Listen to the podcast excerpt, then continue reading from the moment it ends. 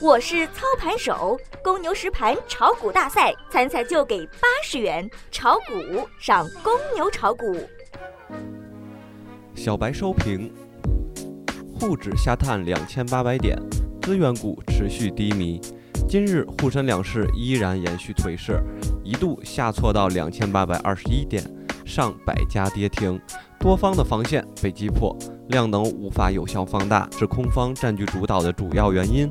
盘中并无反弹迹象，期待中的反弹并没有出现，壳资源概念再次暴跌。截止下午收盘，沪指报收两千八百三十二点一一点，跌八十一点一四点，跌幅百分之二点七九。再看盘面上，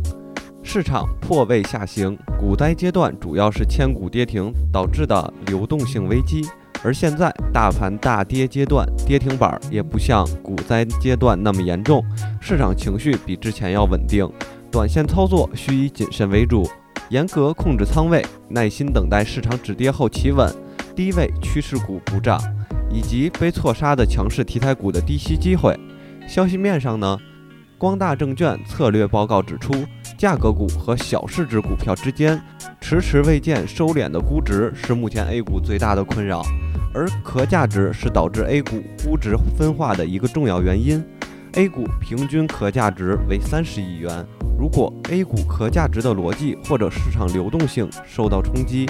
部分缺乏基本面支撑的品种将面临一定的调整压力，甚至可能会造成其他小市值品种的震荡。但应看到，收敛后的估值将进一步打开优质成长股的长期空间，有利于市场尽快摆脱短期迷惘。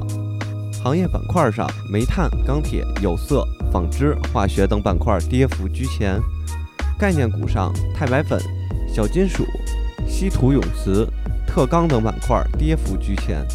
银行、饮料及白酒等防御性板块较为抗跌。迪士尼、OLED 走势尚可，相关个股都有不错的表现。